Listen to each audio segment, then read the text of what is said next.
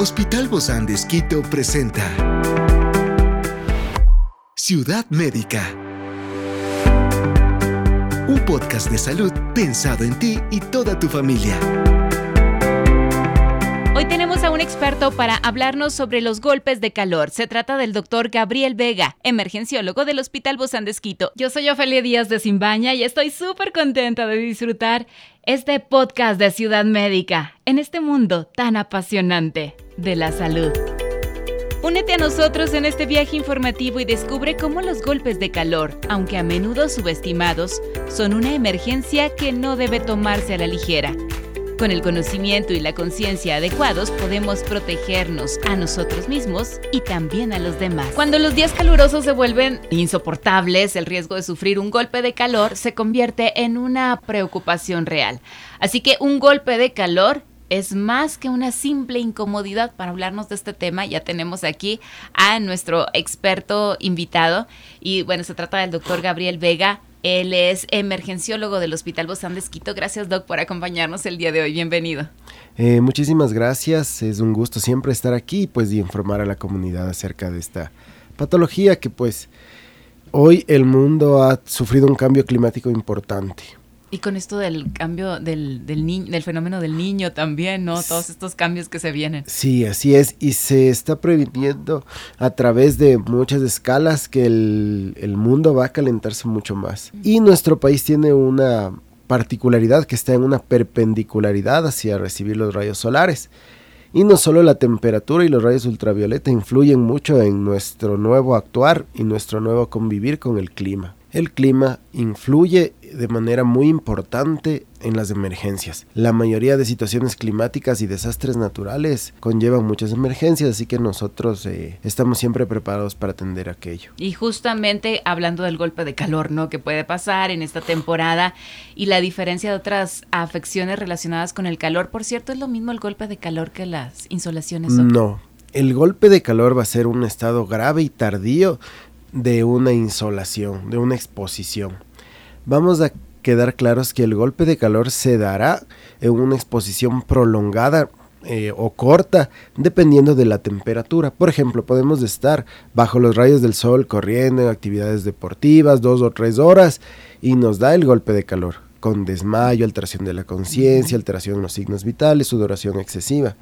Pero un niño que se encuentra dentro de un vehículo una hora y que lo dejamos con ventanas cerradas influye mucho el calor dentro de él. Es súper importante que veamos los signos antes de, los signos clínicos que va a tener esta enfermedad para poder actuar.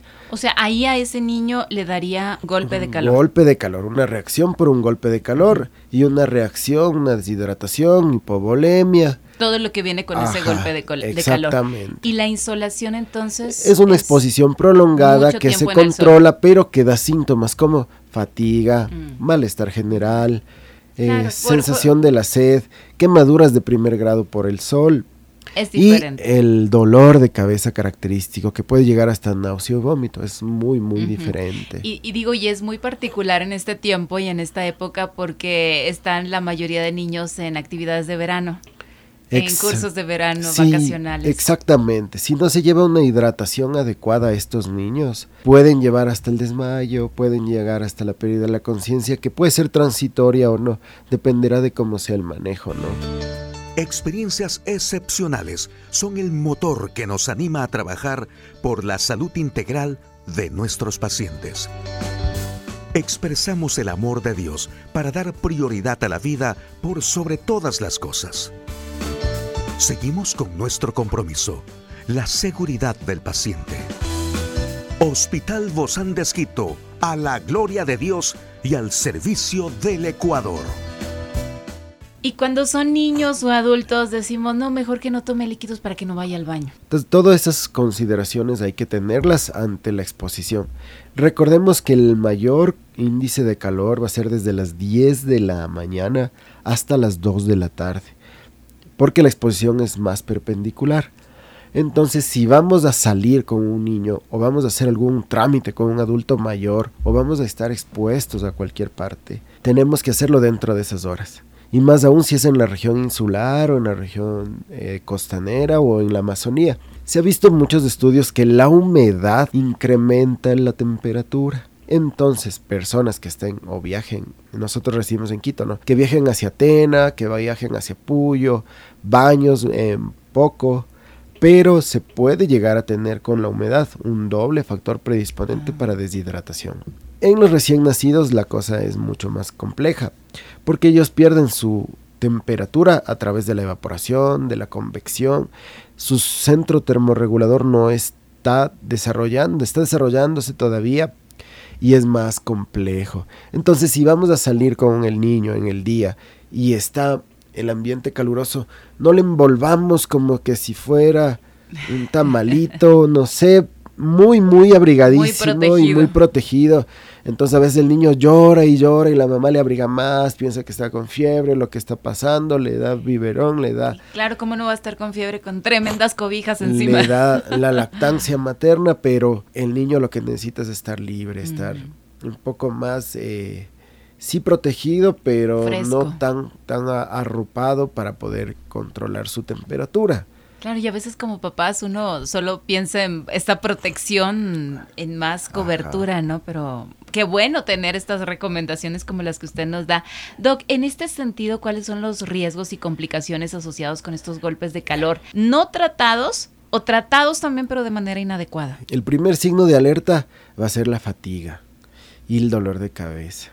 Si ya empezamos a tener, si estábamos bien, y hemos pasado mucho tiempo en el calor, sentimos fatiga, dolor de cabeza o sudoración excesiva, tenemos que irnos hacia la sombra, sentarnos y beber líquidos con electrolitos. Puede ser las bebidas deportivas de un inicio o los, eh, las sales de hidratación oral. Los sueros. Refrescarse, bajar la temperatura, disminuir la frecuencia cardíaca y suspender la actividad hay veces que estamos corriendo, haciendo actividad física y tenemos flashazos de luz, como quien dicen. La pájara le dicen algunos ciclistas algunos deportistas.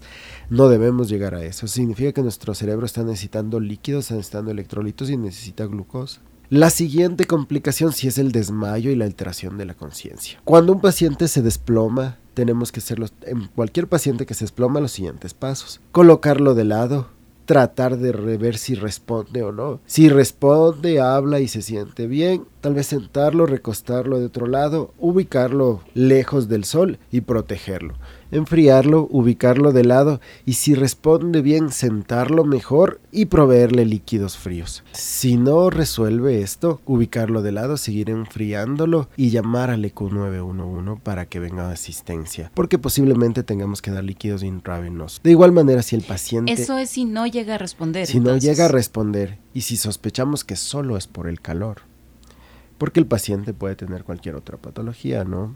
Que altere la conciencia sumada al calor. Esto puede pasar no solo fuera, sino dentro de casa. Si tenemos techos de zinc, tenemos techos de, eh, ¿Aluminio? de aluminio, cierto tipo de estructuras metálicas que no controlan de manera adecuada, no difunden bien el calor, puede pasar que esto, esto puede pasar dentro de casa. Entonces, si el paciente después de enfriarlo, después de colocarlo de lado, de retirarlo a la sombra, bajar su temperatura, no responde, llamar al EQ911. ¿Cuánto tiempo esperar? Minuto o dos. Ah, tan rápido. Sí, no, un paciente después de un golpe de calor debería ya, después de enfriarse, así de rápido, si lo hacemos rápido después de enfriarlo, debería ya a los 3, 4 minutos ya estar despierto, ya estar consciente y ya estar de manera adecuada. Y de igual manera, si el paciente persiste con dolores, con molestias, que lo va a tener, es mejor venir al, a la emergencia del hospital para poder hacer una evaluación y un chequeo porque los daños de una deshidratación severa pueden ser un daño renal, daño cardíaco, que es lo más importante, o sea, los, la deshidratación severa. Los pacientes fallecen por la alteración del calor, por la disregulación térmica y una disfunción orgánica. Todos sus órganos por la temperatura empiezan a fallar hasta su temperatura y el centro respiratorio del cerebro es uno de los que más se afecta porque este centro cuando tenemos fiebre empieza a respirar más rápido porque a través de la respiración perdemos vapor de agua y, eso hace que bajemos la temperatura. Sudamos, tenemos escalofríos, etcétera. Pero como todo tiene un límite que El límite es eh, dependerá de la temperatura. Se ha visto en Estados Unidos olas de pacientes adultos mayores que han, han fallecido. En México, en Ecuador se han reportado pocos casos o no se han reportado así fielmente que han sido así, pero debemos estar nosotros siempre alertas ante ello.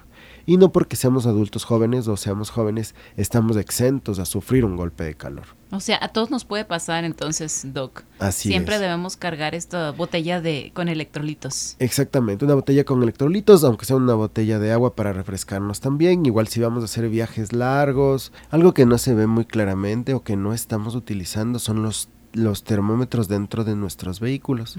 Los vehículos tienen termómetros internos donde nos dice la temperatura.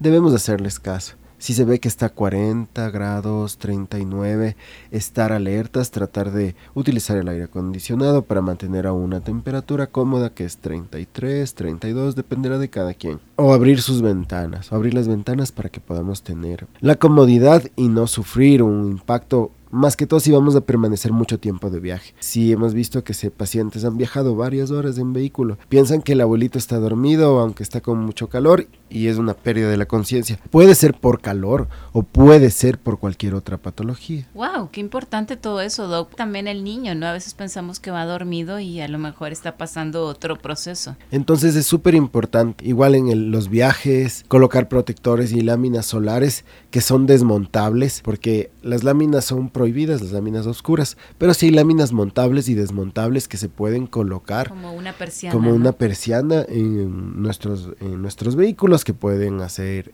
esto. Otra cosa es muy importante ser previsores, ¿no? Si vamos a salir a una excursión, vamos a salir a cualquier lugar, llevar la suficiente cantidad de líquidos, al menos dos litros por persona. Y si la actividad se va a prolongar más de una hora, otro litro más. Porque a veces llevamos una botellita de 250 mililitros o de 500 y se acabó. ¿Trajiste más agua? No, no tengo. Y estamos en duda, estamos en peligro. Entonces hay, hay muchas maneras de llevarlas botellas, termos que hasta regulan la temperatura, mochilas con soporte de, agua, eh, botellones, etcétera. O sea, se puede hacer, se puede llevar, hay que prevenir. Y no solo el agua, sino los líquidos con electrolitos. El agua va a ser un fundamental para hidratarse y va a ser un fundamental para refrescarse. Entonces igual, si encontramos un riachuelo y vemos un paciente que está víctima de esta patología, enfríelo, báñelo. No va a haber problema, ese es el tratamiento. Ciudad Médica. Cuando un paciente sufre un golpe de calor o sospechamos de un golpe de calor, despojarle de las prendas más abrigadas, más cómodas será dejarle lo más ligero posible. ¿Dónde bajar los líquidos? ¿Dónde bajar la temperatura? Es una cosa muy importante. Esto sirve hasta para bajar la fiebre. En el área del cuello, las axilas, las ingles y la parte del abdomen. ¿Dónde se debería poner un, un trapito Así húmedo. Ciudad médica. Un trapito húmedo o más bien una toalla húmeda, una sábana húmeda entera para que bajar la temperatura, le cubra todo. Desde el cuello, no en la cabeza entonces, Doc. Sí sirve, puede servir, pero o sea, si solo le ponen la cabeza, no le va a bajar la temperatura, es seguro. Y a los niños pequeños así se baja la temperatura. Hay muchos estudios de la Sociedad Española de Enfermería que ayudan a controlar la fiebre mejor que dar paracetamol a través de los medios físicos. Entonces es súper importante tener en cuenta estas áreas para poder bajar la temperatura. Ay, Doc, nos ha dado tan buenas recomendaciones que yo creo que vamos a pasar mucho mejor esta etapa de verano, esta etapa de calor para toda nuestra población, desde los niños hasta los adultos. Muchísimas gracias, doctor Gabriel Vega, emergenciólogo del Hospital Bozán de Esquito. Fuerte abrazo, doc. Esta es una producción del Hospital Bozán de Esquito con el apoyo de HCJB. Encuentra este podcast de salud en las redes sociales como Spotify, SoundCloud y todas las plataformas digitales. Gracias por acompañarnos en este capítulo de Ciudad Médica, un espacio para tu salud. Hasta la próxima.